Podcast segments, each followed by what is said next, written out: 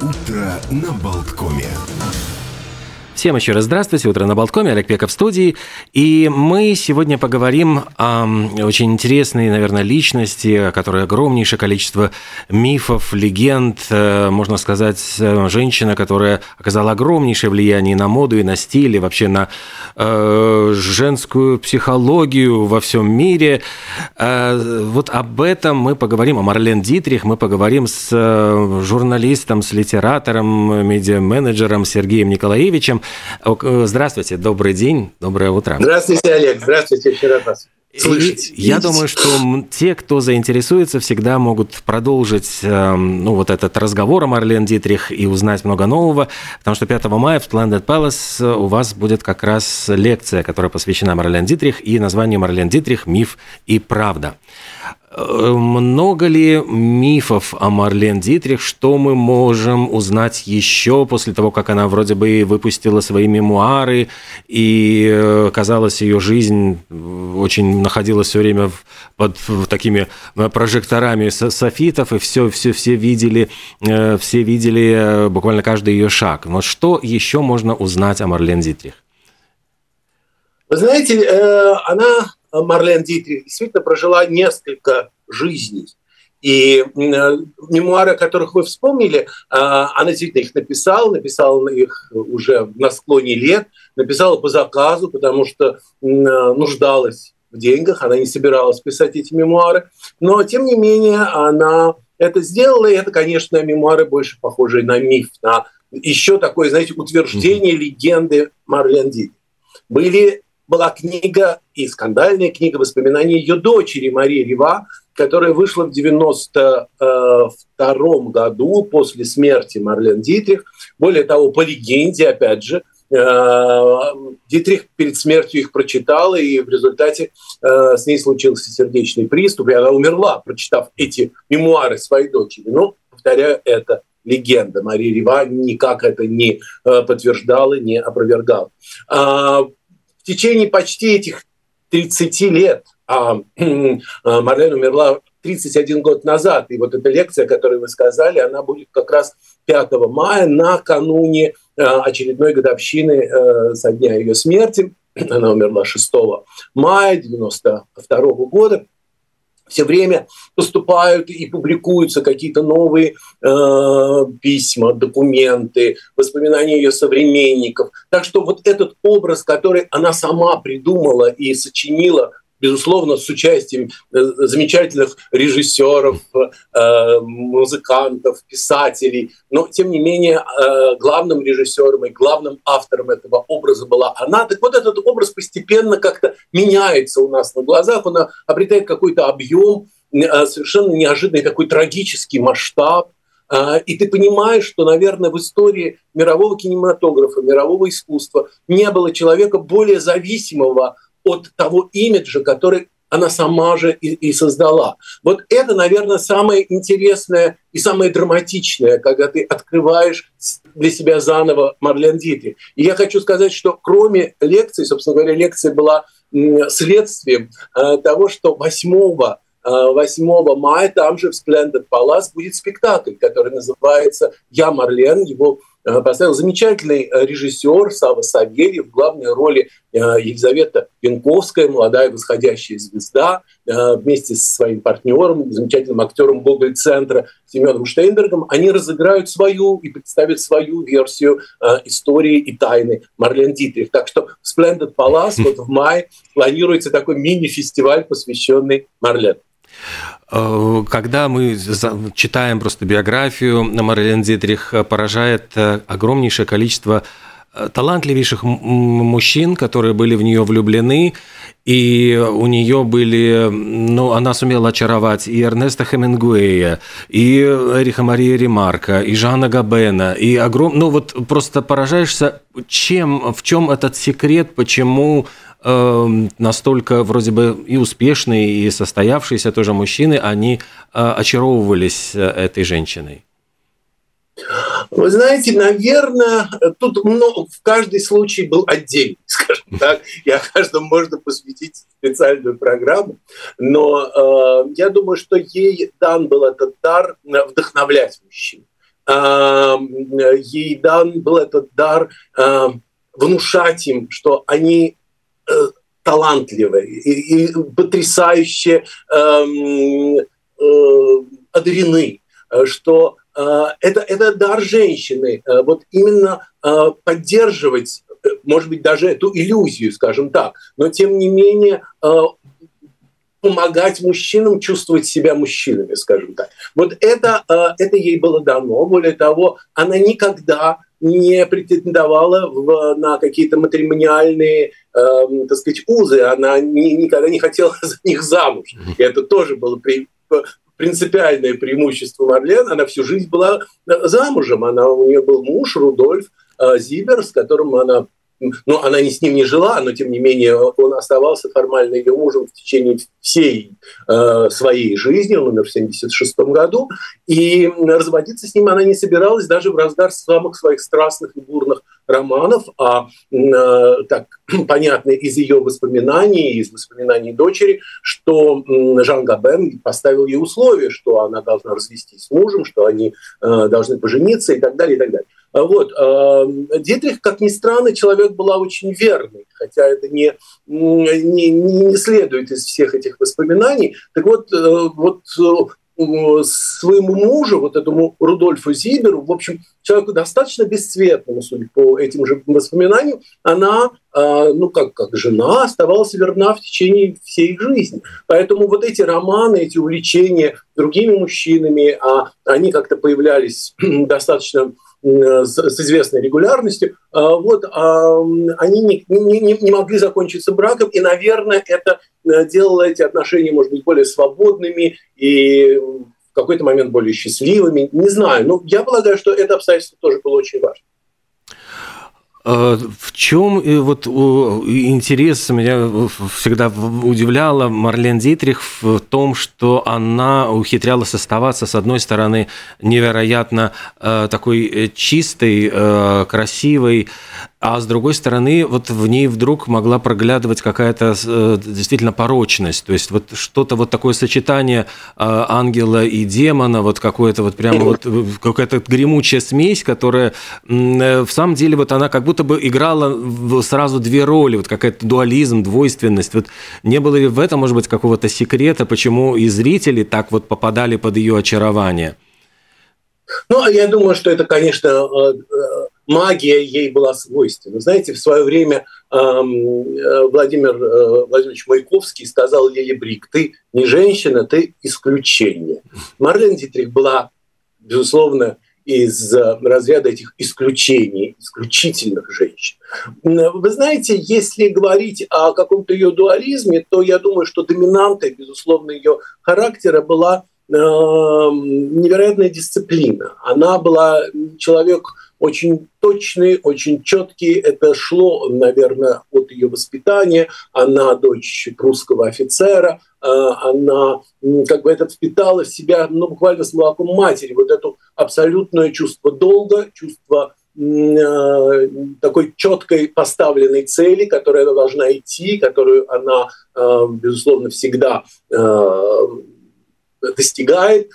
И то же самое касается ее вот этого имиджа, который она создавала, безусловно, для нее, вот вы говорите о дуализме, дьявольское и романтическое, и в то же время образ какой-то чистоты, который в ней, безусловно, присутствовал. Это был образ, она играла это.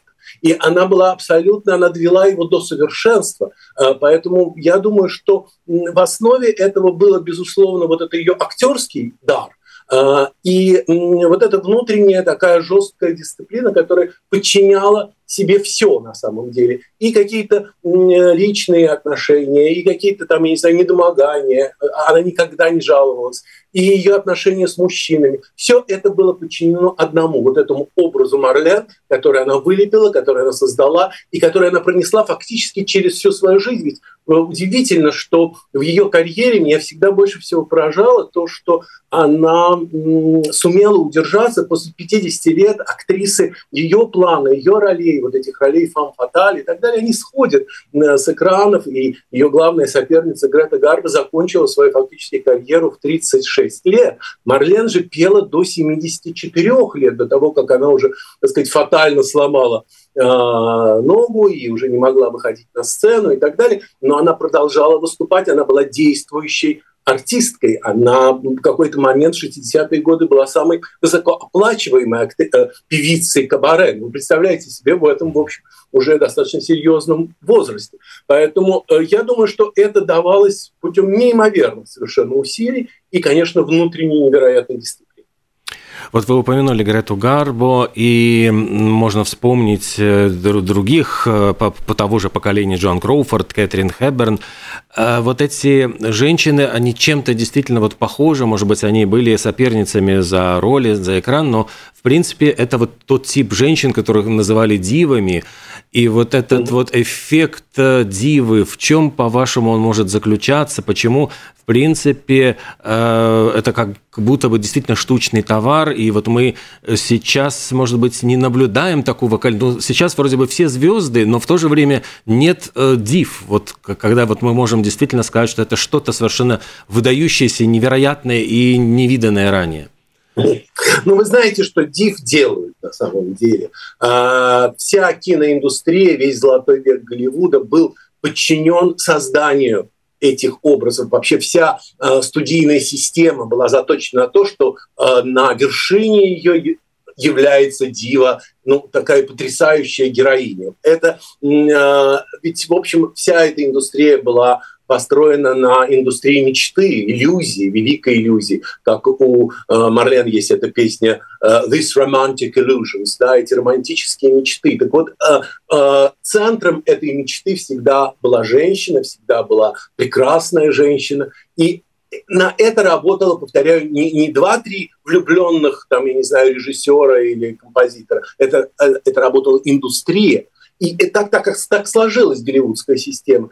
И, собственно говоря, началом, ну, там были, естественно, у Греты Гарбы предшественницы, но, тем не менее, вот эта студия МГМ, да, Метро Голден Майер, ее королевой, безусловно, была э, Грета Гарба. И Марлен Дитрих, когда она приехала после э, успеха «Голубого ангела» в Голливуд, она была ну, как бы такой альтернативой Гарба другой большой студии Paramount Pictures. У нее был свой режиссер Джозеф фон Штернберг, и они, собственно говоря, конкурировали друг с другом. Есть на той лекции, которую я собираюсь э, прочитать, я нашел специальное видео, где э, Марлен Дитрих спрашивают о Грете Гарбо, спрашивают шведские журналисты, как известно, Гарбо была шведка, э, что она думает про Гарбо, и пыталась ли она ей подражать и э, Марлен с такой э, непередаваемой интонацией и ну, такого, такого отчуждения, и в то же время мне она очень понравилась,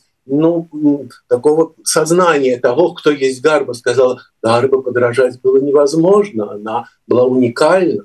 И э, э, вот эта уникальность, о которой вы сказали, вот эта божественность, она, безусловно, была, ну, я думаю, что еще и свойством дара, вот этой магии, э, которая присутствовала и в Гарбо, и в Дитрих, других актрисах в меньшей, может быть, степени. Но, тем не менее, модель сама была сама так создана, что э, на них работала, на, на них работала вся киноиндустрия. Но уже в 1937-1938 в 38 годах Эм, фильмы и Гарбо, и э, Дитрих терпели кассовые кассовые неудачи. Люди перестали ходить на эти фильмы. Их называли отравой кинопроизводства. Э, и это было, это было очень сложно. На самом деле Гарба так до конца и не сумела перестроиться на роли простых женщин и вынуждена была уйти из кино. А у Дитрих другая история. Она все-таки оказалась более в этом смысле мобильной, более пластичной, э, более восприимчивой. Она стала играть ну, таких более, ну, как бы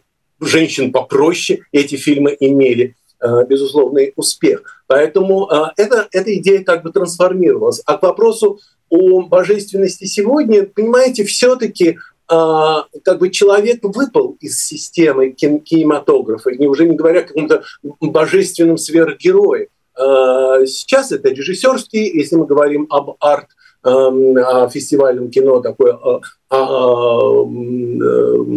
это, это, это фильмы в общем и целом таких режиссерских концепций и режиссерского почерка, где актер выполняет функцию, безусловно, свою. А, массовое кино тоже не предполагает никаких богинь или богов, а, поэтому их и потребность в этом нет. Вот я думаю, наверное, такой ответ.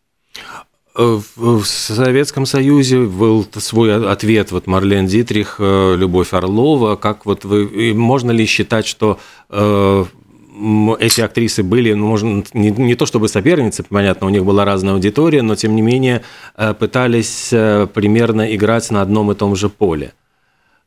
Ну, вы знаете, это даже просто исторически установленный факт. Э, дело в том, что Григорий Александров и Сергей Эйзенштейн были на съемках «Голубого ангела». Есть даже их фотография Эйзенштейна, Марлен Дитрих и Джозефа фон Штернберга.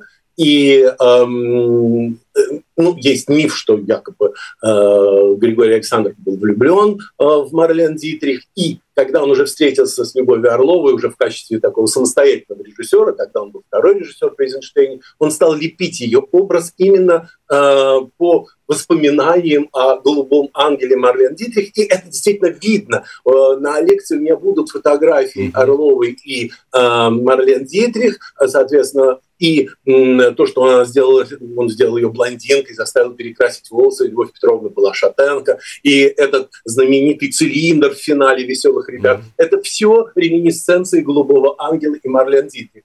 Более того, Орлова терпеть не могла Марлен Дитрих, и тем не менее, когда э, та приехала в Москву в 1964 году, они встретились обе, и есть даже одна фотография не очень удачная, э, ну, как бы вдвоем два, э, соответственно, две великих звезды. Э, про, про э, ее было известно, что э, ну, ей уже было довольно много лет, Любовь Петровна Орлова, она, собственно говоря, на год моложе, кажется, Дитрих.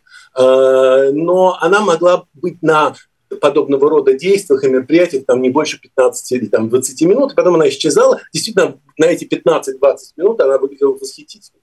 А в, в отличие от нее, Дитрих была очень свободна. Она э, и, там, и курила, и выпивала, и общалась, и могла провести так ве- целый вечер. И вот это разные, как бы разные концепции существования. Орлова была буквально 20 минут и исчезла, а Дитрих веселилась целый вечер. Но похоже они безусловно. И во многом это заслуга, конечно, Григория Васильевича Александра.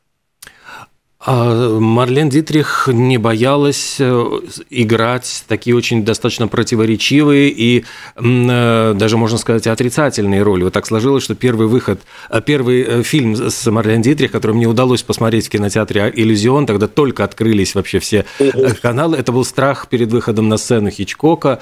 А, ну, потом там были и Дестри снова в седле, но и потом «Свидетель обвинения», где тоже у нее такая... То есть вот то, что актриса, которая которые обычно а, актрисы выбирают, стараются положительные роли играть, вот неожиданные такие э, рискованные ходы. Они говорят, а, может быть, ну вот о характере об э, Марлен Дитрих.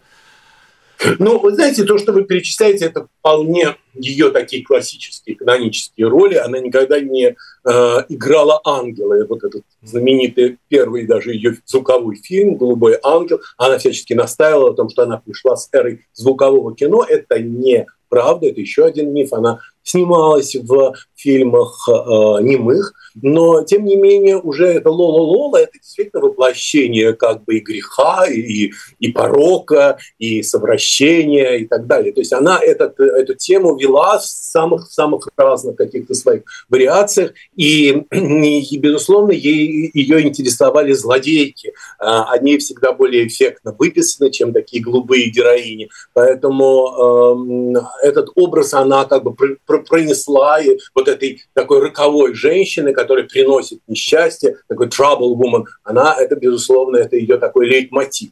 Но, тем не менее, из ее э, таких э, ролей э, уже более позднего периода, а вы перечисляете как раз фильмы уже, ну, как бы не золотой ее эры, не эры Штернберга. Мне очень нравится, и это можно сейчас смотреть абсолютно, она играет, и это очень совпадает с сегодняшними какими-то нашими эм, размышлениями и тревогами. Это фильм «Нюрнбергский процесс», да. где она играет, да, где она играет вдову э, немецкого генерала, который будет который под судом и, судя по всему, будет э, казнен. И э, там эта тема вины Германии, э, о которой э, э, там великолепный у нее дуэт с замечательным американским актером Спенсером Трейси. Он играет судью. Э, и вот это, э, это судьба Германии после поражения. Э, это вина немцев за все то горе, все несчастья и трагедии, которые пережил мир э, в 20 веке. Вот эту тему совсем небольшой роли она потрясающе совершенно играет, как очень большая драматическая актриса. Э, вот вы сами сейчас затронули действительно эту тему. Свое время э, покинула Марлен Дитрих Германию. Она очень активно заняла антинацистскую позицию. Она собирала деньги для э, фронта э, борьбы с Германией. И вот уже после войны, когда она вернулась с гастролями в ФРГ в 60-м году, она ведь столкнулась с тем, что немцы восприняли ее как предательницу нации. И были моменты, когда чуть ли не и плевали в лицо, бросали в нее яйца на концертах. И вот этот момент, как вы считаете, вот она пережила, переживала, э, как она к этому относилась? Ну, вы знаете, это была, может быть, самая главная драма ее жизни, потому что она была немкой до кончиков пальцев, она очень ощущала Германию, Берлин, э, это ее была родина, она очень переживала за все, что там происходит. Э, так сложилось просто, что после э, успеха фильма «Голубой ангел» ее пригласили в Голливуд, и она начала свою, так сказать, актерскую карьеру в Голливуде задолго, ну, за несколько лет до прихода Гитлера к власти. То есть фактически формально она была немецкая актриса, играющая на английском языке в э, э, и у нее был контракт в Paramount Pictures, но уже в 1936 году с ней начались переговоры о том, чтобы она вернулась в, в Германию и стала первой э, дивой, первой актрисой Третьего Рейха. Это было официальное приглашение, которое ей передал Риббентроп в Париже, министр иностранных дел. И она это предложение отклонила. Точнее, есть э, ну, такой, э, опять же, легенда, мы говорим о легендах, что она ответила, что она приедет в Германию только если эм, ее режиссеру Йозефу фон Штернбергу будет предложена тоже работа. Штернберг был еврей, и, естественно, э, это был невозможный вариант. А дальше еще несколько было попыток ее вернуть в Германию. Она, в общем, отказывалась. Ну а после 1939 года перед ней уже выбора не стояло. Она заняла активную антифашистскую политику, позицию, вы правильно говорите, она э, занималась заемом, а, большой был, ну, такая продажа облигаций, она продала где-то на 3 миллиона долларов, больше, чем какая-либо звезда. Ее дом в Голливуде стал таким прибежищем всех иммигрантов и изгнанников.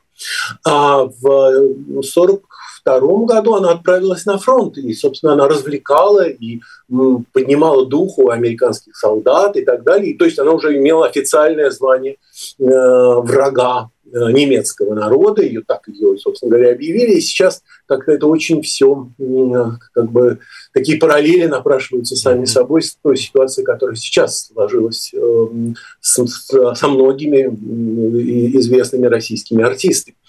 А, так что это была судьба Дитрих. И а, на самом деле она считала вот эти четыре военных года, четыре войны, четыре года на фронте своими главными годами в жизни. Она видела в этом свою миссию, видела свое назначение. Это была не та призрачная иллюзорная жизнь, которой она служила, она была она была при деле, она э, делала ну, какую-то очень важную миссию, она так и воспринимала эту свою жизнь. Но, естественно, на по ту сторону фронта ее воспринимали как предательницу. Э, в 1945 году она вместе с американскими войсками вступит в Берлин. Она еще успеет попрощаться со своей матерью Жозефиной. Она умерла тогда же в 1945 году. Дальше будет довольно долгий период, когда она не хотела, не могла, в общем, не, не ехала, не, не, не, она уже начала эту свою э, кабаретную деятельность и эстрадную, но как бы ее гастрольные маршруты не вели в Берлин. И вот в 1962 году она туда приезжает. И на самом деле прием был э, те, кто приходили на ее концерты. Ее принимали очень хорошо, и были овации, есть записи одного из ее концертов, а, овации и вызовы длятся 30 минут почти mm. после основной, основного концерта. Но залы были полупустые. И это ее очень э, обидело, и это ее очень... Было понятно, что Германия ей, ее не простила. И, э, ну и были вот эти эксцессы, связанные там, угрожали, в основном никто ничего не бросал, но угрожали, что будет, э, соответственно, будут вот эти э, такие малоприятные демонстрации неприязни по отношению к Марлен. Больше в Германию она никогда не вернулась. И даже вот этот последний фильм, э, последний жигал он называется, там все съемки проходили в, в Берлине, но она поставила условие, что она будет сниматься в Париже, ее сцены были сняты в Париже на студии. Но тем не менее, все-таки, когда ее не стало, ее дочь обнародовала ее волю, что она хочет быть похоронена в Берлине рядом с своей матерью. И таким образом вот это возвращение в Берлин все-таки состоялось в мае 92 года. Причем это все совпало с таким так называемым базарным днем, когда все с Берлин выходит, идет на свои эти базарчики и рынки. И это было, э, много было весенних цветов. Люди узнали о том, что вот этот едет кортеж с гробом Марлен Дитрих, и все бросали ей цветы. Э, и вот эти, это море было совершенно цветов. И как бы таким образом Берлин все-таки принял, признал и, и простил. В чем вот заключается, может быть, действительно такой э, удивительный парадокс, что э, две вот главные такие яркие звезды 30-х э, годов, Грета Гарбо и Марлен Дитрих, не были американками, а были именно вот приехавшими э, со стороны, причем, э, ну вот в случае с Марлен она знала прекрасно английский, вот Гарбо, э, по-моему, первые фильмы, там ей был еще даже трудно давался язык. Они были немые, ей не очень и, нужно. Да, да. Мне не очень нужен был английский. Вы знаете, я думал об этом э, феномене, действительно, почему американцы так падки оказались именно на э, европейских женщин. Да? Вот они становятся центром американской киноиндустрии. Думаю, что это связано с тем, что американки сами по себе казались э, своим зрителям, американцам слишком простыми, слишком приземленными. Европейки, в данном случае шведка Гарба, Э, немка э, Дитрих, они несли в себе код но какой-то более сложной культуры, с какого-то сложной истории. Э, они были внутренне более драматичны, чем такие вечно улыбающиеся и оптимистичные и жизнеутверждающие Эм, американские актрисы. Более того, ведь мы с вами знаем, что и даже на роль Скарлетт О'Хара, вынесенных ветром, э, после очень долгих проб, и попробовались все, кажется, лучшие американские актрисы того времени, все-таки была утверждена англичанка Вивьен Ли. Поэтому это был ну, скажем так, 15 лет почти, там больше, больше 10 лет, период э, таких европейских звезд в американском кино. Э, кажется, все закончится на Ингрид Бергман, э, тоже шведки, как Грета Гарба, э, но дальше уже все-таки американки потеснят э, вот этих европейских див, и вы мне не назовете ни одного большого, в общем, европейского имени, э, которое сделало бы карьеру вот уже в 50-е или 60-е годы. Все-таки а, американский кинематограф стал ну, как бы сосредоточен на, на своих звездах, на, на американцах. А вот мы э, упускаем, может быть, еще одну очень важную деталь в биографии Марлен Дитрих. Это ее огромнейшее влияние на э, моду, вообще на стиль и на э, психологию женщин того времени. Вот насколько она раскрепостила, поскольку она ведь одна из первых, по-моему, актрис, которая появилась вообще в мужском костюме, что было ну, шокирующим и вызывающим. А, она показала какой-то такой очень тип, тип независимой женщины, женщины, именно которая скорее э, управляет, манипулирует мужчинами. Вот э, эти моменты, которые, ну, их роль в, в развитии фем, идеи феминизма. Вы знаете, да, и это тоже одна из тем моей лекции, потому что, конечно, влияние Дитрих на моду, на мировую моду было огромно, э, при том, что не она первая надела брюки и мужской костюм. Известно, что Сара Бернар, например, великая французская актриса, тоже очень любила облачаться в мужские одежды. И тем не менее, смокинг, брюки, эм, какая-то более такая раскованная мужская одежда, пиджаки, это все э, пришло вместе с э, Марлен Дитрих. Она, ей э, этот такой, такой мускулинный стиль очень шел на самом деле. Как и платье, там, и, не знаю, хаки, и э, военная форма и так далее. То есть она чувствовала этот вкус, вот то, о чем мы говорили с вами в начале, вот это прусское э, воспитание, угу. такая вот эта военная косточка, в ней чувствовалась, поэтому на ней эти вещи очень хорошо всегда выглядели. Соответственно, она это транслировала этим миллионам женщин, что это и есть мода. Вот эти широкие плечи, например, э, в, в конце 30-х годов, которая это ввела моду, безусловно, Дитрих. Мы видим это и э, по фотографиям, и по ее фильмам. Более того, модные дома знали, что любой второе появление Дитрих вот в э, платьях из их коллекции и так далее э, является лучшей рекламой. И надо сказать, что Кристиан Диор, вот как раз когда началась эта эпоха Нью-Лука после войны, э, первый, кого пригласил и сделал своей как, музой, послом, это была Марлен Дитрих. И фильм вот эти Foreign Affairs – и э, страх сцены и так далее. Она же поставила условие, что она будет в платьях от Диора. И это была великолепная реклама Диора. Носила она и Шанель, и у нее были хорошие отношения с мадемуазель. Поэтому, э, в принципе, она была действительно женщина такой моды и остро чувствующей, предчувствующей и предсказывающей моду. И такой она оставалась, в общем, до 60-х годов. Действительно, ты смотришь эти фотографии 60-х годов, уже, ну, мы знаем, сколько реально Дитрих лет, и она уже в мини-юбках, она в каких-то кожаных курточках, она в каких-то кепи и так далее. Это чувство стиля. Ей оно было дано э, вовсе не у всех актрис это, это чувство стиля присутствует. Э, еще раз я напомню, что мы разговариваем с Сергеем Николаевичем и э, говорим о Марлен Дитрих, а поводом стала ну, очередная дата э, ухода из жизни этой замечательной, удивительной актрисы и певицы. Но ну, вот накануне этого, 5 мая, в Splendid Palace, Сергей Николаевич расскажет очень много интересного и покажет. Я понимаю, что будут видео уникальные из личного архива Дитрих. Будут... Да-да, мы нашли видеопленки, причем они действительно из архива Марии Рива, она их в какой-то момент обнародовала, потом спрятала. Они хранятся все э, в архиве э, Дитрих в Берлине, потому что весь архив и весь этот колоссальный ее гардероб был передан, продан, скажем точнее, ее дочерью Берлинскому немецкому институту кино, и там целый этаж в этом институте, в этом музее посвящен Марлен Дитрих. Мы, конечно же, будем об этом э, специально говорить и покажем вот эти редкие видео. В основном это середина 30-х годов. В какой-то момент Дитрих вместе с семьей поехала в, в Австрию, потом в Венецию. И вот эти домашние пленки, это, естественно, было еще не видео, а 16-миллиметровые пленки у нас есть, и мы их, я собираюсь их показать 5 мая.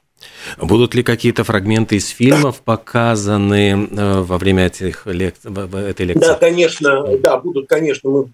Я отобрал несколько фрагментов. Другое дело, что просто довольно длинные диалоги по опыту своему лекционному. Я знаю, что, ну, смотреть это может быть не всегда увлекательно, но тем не менее они будут. Будет несколько эм, таких трейлеров э, с, с кадров из фильмов Э, Йосиф фон Штернберга. И, конечно, будут песни Марлен. Мы uh-huh. совсем не поговорили с вами о том, что, в общем, составляло uh-huh. главную ее, ну, как бы, деятельность и, в общем, основу всей ее так сказать, последних, скажем, 20-25 лет ее э, творчества, это, это, конечно, ее песни, ее концерты, ее шоу, которые были по-своему совершенно восхитительны. И я счастлив, что я знаю несколько людей, кто были на ее концертах в Москве в 1964 году, и это воспоминания, которые они сохранили на всю жизнь, потому что это было действительно что-то, какие-то, знаете, такие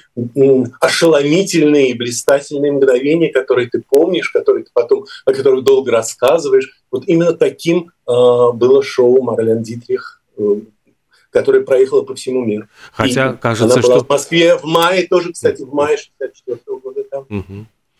Просто э, при этом ведь она не обладала каким-то удивительным там оперным голосом, э, но вот у нее было какое-то вот очарование, что-то вот такое, ее тембр узнается сразу. Да, это, знаете, это такая ее особая интонация. Вот как у нее был свой стиль, совершенно мгновенно узнаваемый стиль Дитрих, так и ее манера пения. Это скорее такой, знаете, речитатив. Все это идет от, опять же, немецкая основа, вот это Лейден, да, вот немецкая песня. Она пела, и у нее был ну, довольно милый такой домашний голос. А, она пела, как известно, в «Голубом ангеле» и так далее, но она никогда не претендовала на лавры певицей, и она не была профессиональной, э, там, ни в коем разе какой-то такой э, вокалисткой, но она нашла опять же, свою интонацию. В этом ей помогли композиторы, и у нее прекрасный был аранжировщик в 50-е годы, как раз э, Берт Бакарах, который, ну, такой он оскаровский лауреат, потом это действительно выдающийся композитор, но в тот момент он был аранжировщиком песен Дитрих. И они были поначалу очень такое, ну, такое развлекательное шоу, она, ей нужны были деньги, она всегда была как на как говорила ее дочь. А, она выступала в кабаре «Сахара», в Лас-Вегасе и пела, ну, такой милый э, репертуар, люди приходили посмотреть на Дитрих. Вот. А с появлением Бакараха, это, кстати, тоже довольно поздно, уже сильно за 50, он ей придумал и аранжировал аранжировал не только ее старые знаменитые песни из фильмов, но и придумал целый ряд новых песен для нее, э, специально как бы создавая вот эту удивительную атмосферу какого-то очень интимного и в то же время э, очень театрального действа. На ней было это роскошное белое манто, оно было из перьев, оно совершенно невесомое. Я его видел и даже трогал в музее Галера, когда была выставка э, платьев Марлен Дитрих. Это, это блестящее платье от Луи Давида, когда она казалась издалека просто обнаженной и так далее. Вот это все с изумительным светом, который ей создавал ее э, света режиссер, и вот эти аранжировки, все это делало это действительно каким-то таким удивительным действием. Более того, оно не менялось. Ну, там появлялись новые песни, там э, заменялись какие-то старые, но тем не менее, по сути, оно не менялось в течение почти 25 лет, и э, шло до, вот, до 1974 года э, практически без изменений. Но публика продолжала ходить. Э, да, и я смотрю просто, к сожалению, у нас время нас уже э, показывает, что нужно будет завершать разговор, но я думаю, что те, кто заинтересовался личностью Марлен Дитрих, кто хочет узнать больше, узнать э, какие-то интересные факты, которые не так широко известны, и заглянуть вот вглубь этой легенды, этого мифа, приходите 5 мая в Splendid Palace на лекцию журналиста, литератора, медиаменеджера Сергея Николаевича, и и э, заодно вы сможете также и узнать, и посмотреть фрагменты из фильмов, э, уникальные видео из личного архива и услышать песни в исполнении Марлен Дитрих. А 8 мая спектакль «Я Марлен» продолжит практически тему там же. Так что да. будет очень интересно для всех поклонников Марлен Дитрих такая возможность увидеть ее как бы образ и на сцене, и в кино. Спасибо вам огромное, Сергей Спасибо Игоревич. огромное. Всего доброго. Спасибо, Олег. Спасибо, мне было очень приятно. Спасибо. До свидания. Всего доброго.